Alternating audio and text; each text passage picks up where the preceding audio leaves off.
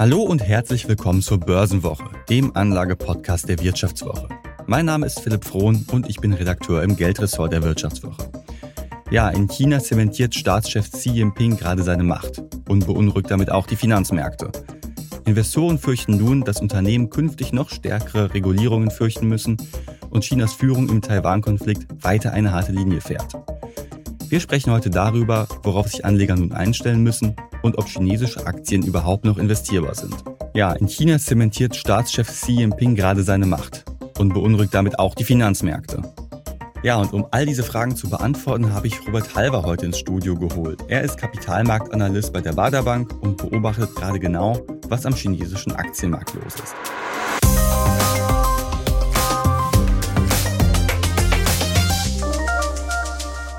Hallo Herr Halver, schön, dass Sie dabei sind. Grüße Sie, Herr Froh, und danke für die Einladung. Ja, immer gerne. Und äh, es ist ja nicht das erste Mal, dass Sie hier im Studio sind. Im Sommer hatten wir ja schon mal das Vergnügen, hier im Podcast miteinander zu sprechen. Da ging es halt um das Thema Taiwan-Konflikt und was er für Anleger bedeutet. Und da sind wir so ziemlich auch im Themenspektrum der heutigen Folge. Äh, Sie hatten da nämlich gesagt oder die Prognose gewagt, dass äh, Xi Jinping auf dem Kongress der Kommunistischen Partei ja wiedergewählt werden würde. Und ja, das haben wir jetzt ja auch gesehen. Er wurde ja wiedergewählt und eine große Überraschung ist das jetzt aber ja eigentlich nicht, oder? Nein, überhaupt nicht. Das war auch keine mutige Prognose von mir. Das war ja nun sehr klar. Wir wissen ja bei der KP in Peking, da läuft alles wie am Schnürchen ab. Das haben wir ja auf dem Parteitag gesehen. Ähm, entscheidend für mich war, äh, das Bild, das wir alle sehen durften, dass sein Vorgänger sozusagen abgeführt worden ist. Und damit ist klar, wir haben es in China nicht nur mit einer Einparteienregierung, sondern eigentlich mit einer Ein-Personen-Regierung zu tun und eine ganz klare staatswirtschaftliche harte Knote. Und die Marktwirtschaft wird leider links liegen gelassen, im wahrsten Sinne des Wortes. Mhm, mh. Für fünf weitere Jahre wird ja jetzt Xi Staatschef. Und ja, im Prinzip ist ja so, dass jetzt ja die gesamte Führungsriege nach seiner Pfeife tanzen wird. Also der ständige Ausschuss des äh, Politbüros ist ja so quasi dieser, dieser Machtzirkel in China. Äh, der ist ja nur noch ausschließlich mit Vertrauten von Xia besetzt. Äh, und ich glaube, die haben ja auch alle überhaupt gar keine Wirtschaftserfahrung nebenbei bemerkt. Also welche, welche Folgen hat das denn jetzt, diese Machtkonzentration, die wir gerade in China sehen, für die chinesische Wirtschaft letztlich? Es ist sehr schade, dass der Staatspräsident Xi Jinping sich von seinem marktwirtschaftlichen Kurs, den er auch maßgeblich mitbereitet hat in seinen Anfangsjahren, äh, dass er den eigentlich relativ stark beendet hat. Ähm, wir müssen ja sehr klar erkennen, dass nur die Marktwirtschaft der China erlaubt hat, Konzerne groß zu machen wie Alibaba mit äh, auch legendären Unternehmensgründern wie ähm, der wie Herr Jack Ma, die sind jetzt kaltgestellt. Das heißt, wir haben nicht mehr diesen Freigeist, nicht, nicht mehr diese unternehmerische Möglichkeiten, nach vorne zu denken, auch Fehler zu mhm. machen. Jetzt haben wir eine Situation, wo dann den ähm, Vorderen, den Vortonern sozusagen der KP nur das zugetragen wird, was sie hören wollen. Das bremst natürlich die Innovation und das ist nicht gut. Aber offensichtlich ist es so, dass in China wichtiger ist, Kontrolle weiterhin über den gesamten Machtapparat, über äh, China zu haben, als auch nur die theoretische Gefahr einzugehen, dass die großen Social-Media-Giganten wie Alibaba, wie ich eingangs genannt habe, zu einer Macht im Staat werden. Mhm. Nur damit tut sich China keinen Gefallen. Es schottet sich ab und äh, die Innovations, der Prozess ist eben dann nicht mehr so sprudelnd, wie das bisher gewesen ist. Ich habe ja überhaupt nichts gegen chinesische Aktien, aber wenn so die Marktwirtschaft quasi, ja, ich sage es mal böse, wie ein Pickel ausgedrückt wird, ja, und eine Staatswirtschaft an ihre Stelle kommt, die eine Kommandowirtschaft hat, wo es dann Haus-Schnau-Prinzip geht, dann geht sehr viel an, mhm. an, ich sag mal, an Weisheit, an Unternehmenslenkung äh, und äh, freiem Denken verloren. Und das ist sehr schade. Mhm, Sie haben ja gerade ja schon gesagt, früher war es ja unter Xi ja anders. Er hat ja schon dafür gesorgt, äh, dass äh, China mehr Marktwirtschaft spürt, dass äh, das Ganze etwas ins Truben kommt. Und lange hat ja die Führung auch so im Prinzip die schützende Hand über ihre Unternehmen gelegt. Aber das ist ja jetzt seit letztem Jahr vollkommen anders. Also da wurden ja ziemlich scharfe Maßnahmen verhängt. Also der Essenslieferant Meituan zum Beispiel, der wurde verdonnert, Nutzungsgebühren für Restaurants zu senken. Der Bildungssektor, der durfte von heute auf morgen ja musste gemeinnützig werden. Also im Prinzip wurde da von heute auf morgen das Geschäftsmodell ja schon zerstört. Also der Staat, der mischt sich ja immer mehr und immer mehr ein. Das sehen wir jetzt schon seit einiger Zeit. Und die Sorge von Unternehmen und auch Investoren ist ja, äh, ja, es könnte jetzt noch weitergehen mit irgendwelchen Regulierungsmaßnahmen. Unberechtigt ist das ja alles nicht, oder? Nein, definitiv nicht. Wenn Sie den Eindruck haben, als Investor, ähm, als ausländischer Investor sowieso, aber auch als inländischer Investor mit einem freien Geist, ich komme mal wieder auf den freien Geist zurück, ähm, dann werden Sie zweimal überlegen, ob Sie den Mund aufmachen, ob Sie dann vielleicht auch äh, Strategien umsetzen, die ja äh, reglementiert werden könnten. Da haben Sie überhaupt keine Lust darauf. Und interessanterweise, wenn China doch äh, hier eine Konkurrenz mit Amerika steht, dann macht im Augenblick hier China für Amerika eine Tür auf. Denn Amerika macht es ja genau umgekehrt. Amerika hat nie hat nie die großen Social Media Giganten zerschlagen. Das werden sie auch in hm. Zukunft nicht tun, weil sie genau wissen, dass gerade ähm, auch eine, ich sag mal, eine wirtschaftliche Kriegsführung mit Hightech-Aktien, mit Hightech-Unternehmen natürlich auch geführt wird. Und Amerika macht ja eine sehr clevere Strategie, indem sie auch sehr deutlich gesagt haben, die deutschen Staatsbürger die in Amerika, die in China arbeiten, also da im Halbleiter- oder im IT-Bereich arbeiten, ja, wenn die nicht zurückkommen, verlieren sie ihre amerikanische Staatsbürgerschaft. Das heißt, wir haben einen brutalen Brain Drain in China Richtung Amerika mhm. und äh, darüber freut sich es natürlich Amerika wie Bolle, aber äh, die Chinesen verlieren natürlich mhm. etwas nur, weil der Kontrollfreak-Apparat bloß keine Gegenrede verträgt. Mhm. Und ich hoffe, dass man das wieder ändern wird, dass man wieder sozusagen vom Saulus zum Paulus zurückkommt. Äh, Marktwirtschaft, gerne auch soziale Marktwirtschaft, selbstverständlich braucht natürlich auch den, braucht natürlich auch das freie Unternehmertum, äh, das dann seine Gedanken entwickeln kann. Mhm. Und da sind wir im Augenblick dabei, das einzufärschen. Ich komme nochmal mit einem Satz auf äh, Jack Ma zurück. Wenn der heute Künstler werden muss, ja, dann ist das absurd, was in China läuft. Mhm. Leider. Mhm. Sie haben ja gerade auch was total Spannendes ja gesagt. Es war ja lange so, dass es ja schien, dass China ja Nummer eins der Industrienation wird. Jetzt äh, könnte man schon sagen, ja, äh, diesen Anspruch wird China wahrscheinlich nicht mehr gerecht, wenn es halt seine Unternehmen so sehr reguliert, Innovation behindert. Also äh, es bremst ja schon die wirtschaftliche Entwicklung letztlich. Definitiv. Innovation braucht immer einen Nährboden. Ein Nährboden, äh, wo man keine Angst haben muss, was Falsches zu tun. Ein Nährboden, wenn man auch einfach mal Dinge ausprobieren mhm. kann. Sozusagen für den virtuellen Mülleimer produziert, aber es mal macht, denn aus Fehlern wird man klug. Und wenn man das nicht zulässt, ja, ist das so. Der Kontrollfreak, wie Sie ihn nennen. ja, Kontrollfreak, wenn sie dann eben, wenn sie dann eben äh, äh, das nicht zulassen, ist das so, als würden sie einen Vogel in den Käfig einsperren. Der kann dann nicht mehr fliegen. Und das ist aber sehr, sehr äh, schwierig dann auch für ein Land, sich dann innovativ so weiter und so stramm zu entwickeln, wie das in der Vergangenheit äh, gewesen ist. Und selbst eine Bundesregierung ist ja mittlerweile auch bereit zu erkennen, dass das China mhm. von heute nicht mehr das China ist wie vor, vor, vor zehn Jahren. Trotzdem verkaufen wir den Hafen an China. Nach einer kurzen Unterbrechung geht es gleich weiter. Bleiben Sie dran. Wie steht es um den Standort Deutschland? Wie entwickelt sich der Goldpreis? Wie führe ich in meinem Unternehmen KI ein? Ich bin Horst von Butler, Chefredakteur der Wirtschaftswoche und jeden Tag liefern wir Ihnen Analysen, Kommentare, Reportagen und Hintergründe, damit Sie fundierte Entscheidungen treffen können. Sei es für Ihr Geld, Ihre Immobilien, für Ihre Karriere oder für das eigene Unternehmen. Wir begleiten Sie beim nächsten Schritt und wir denken an den nächsten Schritt. Für unsere journalistische Arbeit wurden wir jetzt sogar mit dem European Publishing Award ausgezeichnet als Magazin des Jahres und das wollen wir mit Ihnen feiern. Auf vivo.de slash ausgezeichnet können Sie jetzt drei Monate lang die Vivo zum halben Preis lesen. Also da würde ich ja zuschlagen. Ich freue mich auf Sie. Ja, das ist eben dann auch, ja, können wir auch lange drüber reden. Ich bin ja äh, ein großer Anhänger von äh, einer globalen Marktwirtschaft, mhm. dass man sich auch beteiligt, aber bitte in beiden Richtungen. Nicht nur die Chinesen bei uns, wir auch in China. Sonst müssen wir einfach sagen, lassen wir es sein. Sonst machen wir irgendwann Menschen wie Wachsfiguren und das sollte man nicht machen. Mhm.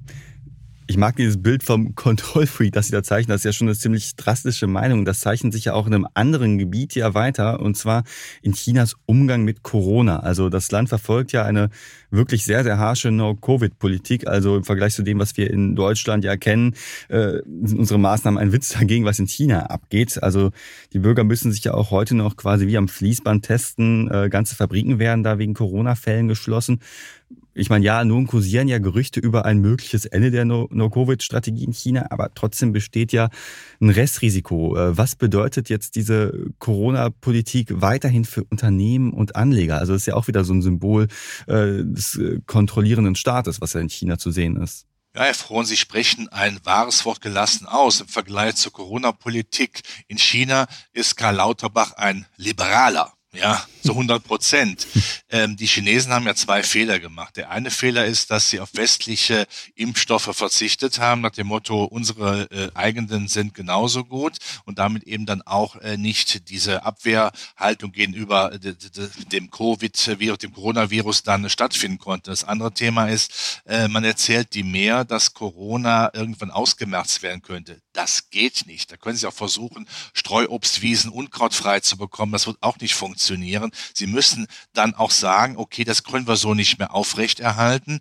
Äh, denn wenn man natürlich alles einfärscht, wenn man nicht zur Arbeit gehen kann, wenn nicht, wenn weniger produziert werden kann, äh, dann bremst das natürlich auch Wirtschaftswachstum. Und mhm. ohnehin hat ja schon China in der Binnenkonjunktur große, große Probleme. Ich bin mir sicher, die Immobilienkrise, die können mhm. Sie mühelos, mühelos mindestens mit der Lehman-Pleite 2008 äh, gleichsetzen, wenn nicht sogar noch schlimmer. Da kommt man, da bekommt man nicht die Nase dran, weil ja alles zusammengehalten wird und keine Information nach außen geht. Und wenn man auch noch dann Covid über die Covid dann auch noch das Land so einfärcht, das ist überhaupt nicht gut, sorgt auch für großen Unmut in China. Das sollte man bedenken. Aber jetzt, das wissen wir auch, in China, in Asien ist Gesichtswahrung natürlich sehr wichtig. Jetzt zu sagen, okay, wir lassen das äh, mit äh, der Null-Covid-Politik, wir öffnen uns, wäre ein Gesichtsverlust, aber er sollte gemacht werden er tut dem Land gut und der Weltwirtschaft. Mhm. Innerpolitisch ist ja auch noch ziemlich schwierig das ganze Thema rund um den Taiwan-Konflikt. Darüber haben wir im Sommer ja schon mal äh, sehr ausführlich gesprochen, dass die Sorge vor einer Eskalation durchaus ja da ist, äh, vielleicht auch berechtigt ist und dass es äh, China, äh, beziehungsweise dass es ja auch viele Menschen beunruhigt. Und auf dem Parteikongress hat ja Xi auch neulich gesagt, ja, man wolle zwar eine friedliche Zusammenführung in Anführungsstrichen Zusammenführung, muss man natürlich sagen.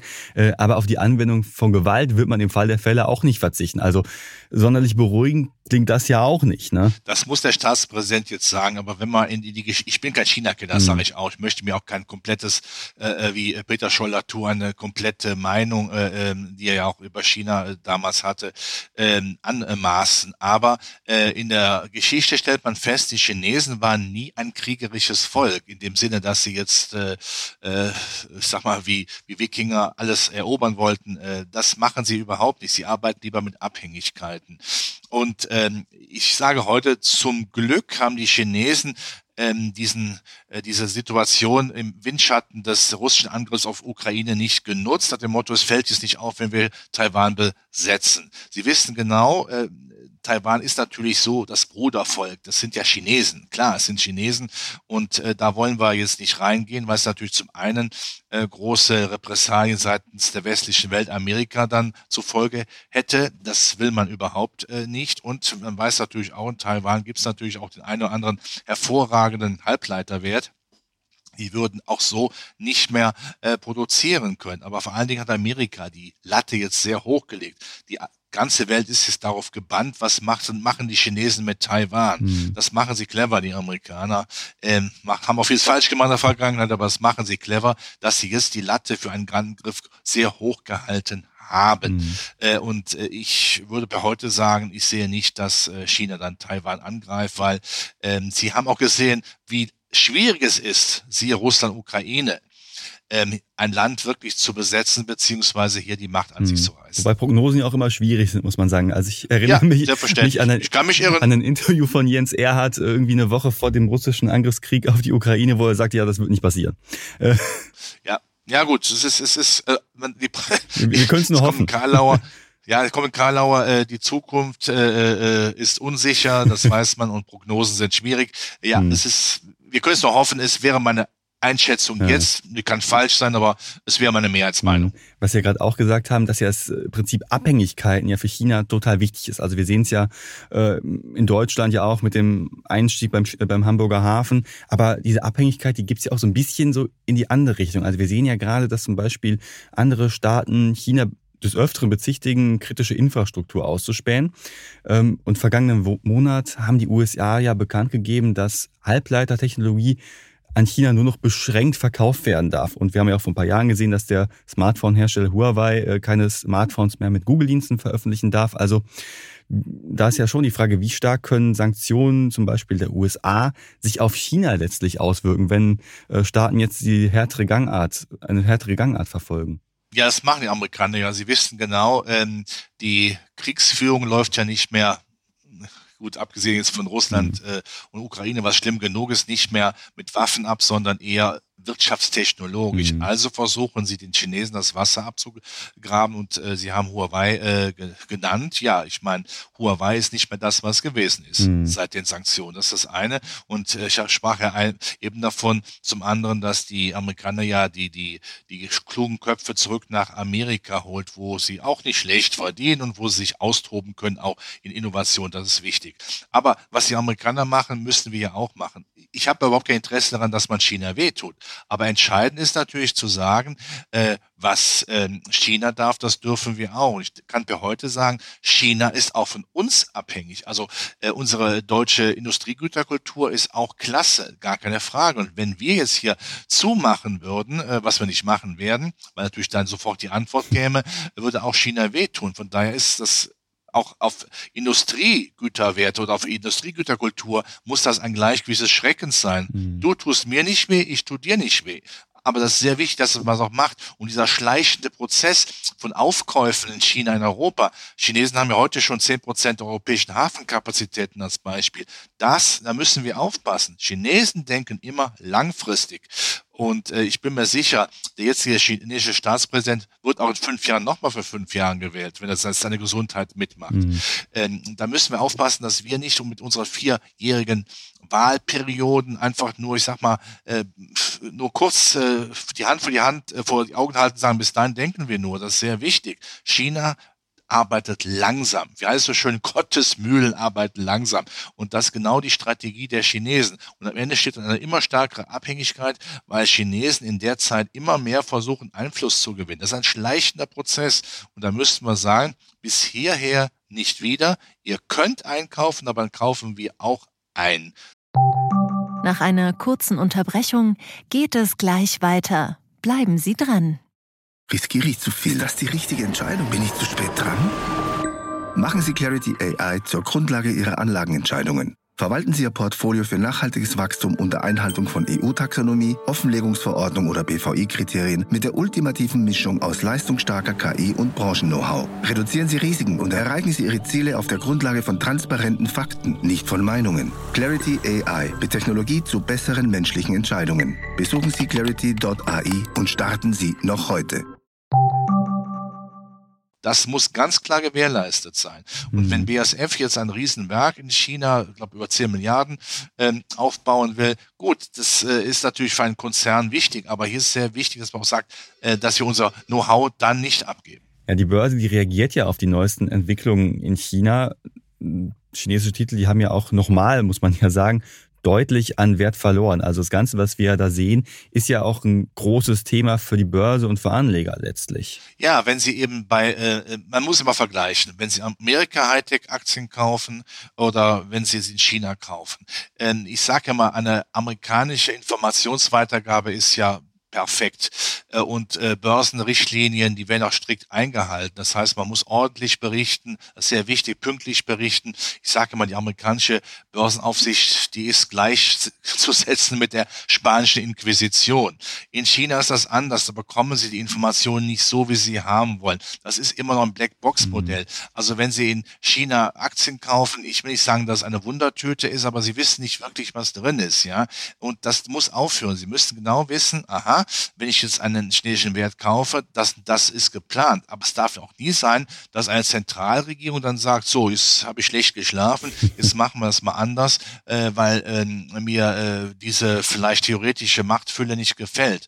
Damit ähm, nehmen sie natürlich auch Vertrauen weg. Und das ist in Finanzmärkten, gerade in schwieriger Zeit, und wir wollten bestreiten, dass wir in schwierigen Zeiten sind, unheimlich wichtig. Mhm. Ich hoffe ja, dass das China wieder, wieder äh, hinbekommt, dass sie sich da wieder ähm, wieder mehr der Marktwirtschaft oder, oder deutlich mehr der Marktwirtschaft und der Informationsweitergabe dann auch verpflichten und dass man auch dann von diesem Wachstumstempel, es ist ja China immer noch, auch profitieren kann. Mhm. Aber das ist eben eine Bringschuld, keine Holschuld. Mhm.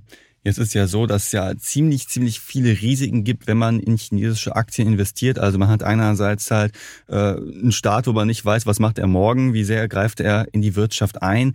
Wir haben das Informationsdefizit, was Sie gerade beschrieben haben. Äh, auf der anderen Seite gibt es ja aber so ein paar Chancen, die äh, manche Marktbeobachter auch sehen. Zum Beispiel sind ja chinesische Aktien deutlich günstiger bewertet als äh, vergleichbare Titel in anderen Ländern. Also der MSCI China zum Beispiel, da liegt ja das Kurs-Gewinn-Verhältnis bei neun. Beim äh, MSCI World zum Beispiel, da zahlen Anleger im Schnitt das 13-fache des Jahresgewinnes. Also äh, kann man jetzt sagen, chinesische Aktien sind ein Schnäppchen? Ja, im Rheinland gibt es ja ein Sprichwort, das heißt ja, was nichts kostet, ist auch nichts. ja, äh, äh ich will jetzt ist natürlich sehr platt jetzt, aber was ich damit sagen möchte, vielleicht gibt es ja auch äh, oder es gibt auch Gründe, warum Aktien billig sind, weil man eben sagt, ja, ich muss einen Abschlag zur amerikanischen Konkurrenz machen, weil eben diese Probleme, die wir gerade besprochen haben, da sind. Natürlich sind das immer noch Unternehmen, wenn man sie jetzt mal von oben betrachtet, ist äh, unbefleckt von irgendwelchen politischen Gesichtspunkten, die toll sind und die auch Potenzial haben. Aber was nutzt es, wenn das Potenzial, äh, wenn das Potenzial dann nicht äh, sichtbar gemacht wird oder das Potenzial nicht äh, ausgeschöpft wird? Wenn jemand äh, äh eine ideale, äh, ideale Talente hat, um einen, ein toller Fußballstar zu werden, ja, wenn nicht gefördert wird, alleine nur äh, die theoretische äh, Talent äh, Gabe wird nicht ausreichen. Man mhm. muss praktisch umsetzen. Das kommt eben dazu. Äh, wenn das wieder kommt, ich wiederhole mich da, dann bin ich einer der ersten, die trommeln für chinesische Hightech-Aktien auch. Aber das muss aber eben auch kommen und ersichtlich sein. Mhm. Und noch einmal, äh, äh, die Reaktion, Sie haben sie angesprochen nach dem Parteitag, äh, dem 20. Äh, dann die, eindeutig man, man will nicht, man will wissen, was man hat. Mhm. Man will wissen, was man hat. Ansonsten könnte man auch sagen, äh, ja, wenn man heiratet, dann sagt der Pfarrer, der Standesbeamte, wenn der, der, der jeweilige Ehepartner einen Sack über dem Kopf hat, erst wenn sie Ja gesagt haben, wird der Sack hochgezogen. Das kommt auf die das inneren Werte auch an. Aber die weiß man ja auch nicht. Inneren Werte. inneren Werte. Man muss, ja, okay. Aber man muss schon wissen, was, was man da heiratet und was man eingeht. Natürlich ist eine Heirat äh, viel wichtiger, als wenn man Aktien kauft. Aber ich möchte schon mhm. wissen, wo ich dran bin. Und äh, da macht äh, äh, China einen Fehler. Und nur zu sagen, wir lassen die Chinesen selbst kaufen, ist zu mhm. wenig. Und noch ein letzter Satz. Ich rede wahrscheinlich viel zu viel. Äh, es ist natürlich auch schade, weil China natürlich damit der Politik auch negativ ausstrahlt auf andere Schwellenländer. Mhm. Ja, es gibt ja, die Märkte sind oft sehr platt, mit dem Motto, allen einen Sack und draufschlagen, also, man trifft immer den richtigen. Schwellenländer gleich äh, China, wird ja auch immer so gesagt, ne? Also ja, und das, durch, das ist, ist natürlich falsch, weil Länder wie Südkorea, wie Thailand, wie Indonesien, die machen einen tollen Job. Natürlich hängen sie auch wirtschaftlich mhm. stark an China, aber sie machen schon dann einen guten Job und das wird dann ein bisschen vergessen. Mhm. Das ist halt schade. Viele sagen jetzt auch, okay, ich stoße meine chinesischen Aktien ab. Bei Twitter gibt's ja auch eine große, große Diskussion äh, über den Rückzug aus, chinesische Aktien, aus chinesischen Aktien. Und ja, viele Anleger, die besparen ja neben dem MSCI World ja auch noch ein ETF für Schwellenländer. Und da sind chinesische Aktien ja besonders stark vertreten mit äh, ungefähr einem Drittel, der in chinesische Unternehmen fließt. Äh, Im Sommer hatten sie ja auch schon gesagt, okay, ein Schwellenländer-ETF, der sollte allenfalls so eine Beimischung im Depot sein. Man sollte sich eher auf äh, amerikanische oder europäische Titel oder so fokussieren. Bleiben Sie bei dieser Einschätzung oder wie würden Sie sagen, wie man sich jetzt als Anleger in Bezug auf Schwellenländer beziehungsweise China verhalten sollte? Ist China jetzt noch investierbar? Äh, ich bleibe dabei, ich sage ja, man kann das mit, äh, mit regelmäßigen Aktiensparplänen, wie Sie gerade gesagt haben, wie ich auch das letzte Mal gesagt habe, machen, aber es muss jetzt kein Primärinvestment sein. Äh, da möchte ich schon sehen, äh, dass in China sich was bewegt. Da muss man auch relativ flexibel dann wieder äh, umschalten äh, Richtung äh, Schwellenländer oder stärker die Schwellenländer, die Emerging Markets gewichten. Mhm. Es kommt mal noch was dazu. Wir haben natürlich auch das Problem, äh, dass die Amerikaner ja immer noch leider Gottes immer noch in dieser Zinserhöhungspolitik sind, was natürlich auch zu einer gewissen Kapitalflucht Richtung Amerika führt. Das belastet auch die Emerging Markets, die ja sehr stark insgesamt auch äh, auf US-Dollar-Basis noch verschuldet sind. Das tut ihnen dann richtig weh. Wenn sich das lockert, wird das auch sicherlich für eine gewisse äh, Erholung der Schwellenländer führen. Aber ich bleibe meiner Meinung, ich würde es eher als, als äh, Depot bei Mischung sehen, solange man diesen mhm. Stiefel wie in China weiterfährt. Und dann darauf hoffen, dass vielleicht in fünf Jahren eine andere politische äh, Richtungsweisung kommt. Ja, überlegen Sie mal, fünf Jahre, das ist ja das Vermaledeit an fünf Jahresplänen, hm. ja. Da wird am Anfang festgelegt, wo man in fünf Jahren stehen will. Das ist immer schlecht. Da kann man zwar gewissermaßen in Nuancen von abweichen, aber nicht konsequent. Und nochmal, freie Marktwirtschaft, der freie Geist, ich wiederhole mich, bin langweilig, ich weiß das, aber es ist sowas von wichtig, dass das auch in den Märkten sichtbar gemacht wird. Und dann hat bei allen Problemen Amerika die Nase vorn. Und an der Stelle sage ich auch, wir können so Punkte Wirtschaftspolitik von Amerika eine dicke Scheibe abschneiden. Ja, und jetzt ist hier natürlich auch ein guter Platz für unseren Risikohinweis, den wir immer machen müssen. Und zwar können wir keine Haftung übernehmen für Entscheidungen, die ihr am Kapitalmarkt trefft. Also informiert euch bitte, bevor ihr ein Investment tätigt. Und das gilt insbesondere natürlich für China-Aktien beziehungsweise äh, Investments in Schwellenländer, die jetzt natürlich aufgrund der politischen Lage dort besonders risikobehaftet sind. Ja, und zum Ende der Folge bitte ich euch nochmal, liebe Hörerinnen und Hörer, an einer Umfrage teilzunehmen. Wir wollen nämlich wissen, wie euch die Börsenwoche, unser Podcast, gefällt und was wir noch besser machen können. Also teilt uns gern eure Meinung mit unter vivo.de slash Zufriedenheit und den Link, den findet ihr auch unten in den Show Notes. Ja, Herr Halver, vielen lieben Dank, dass äh, Sie wieder mit dabei waren und uns ein paar Einschätzungen gegeben haben. Ja, gerne. Hat wie immer Spaß gemacht. Wenn Sie mich nochmal einladen, ich bin gerne wieder dabei. Super, vielen, vielen Dank. Ja, und euch, liebe Hörerinnen und Hörer, vielen lieben Dank fürs Zuhören. Bis zur nächsten Woche und Tschüsseldorf aus Düsseldorf.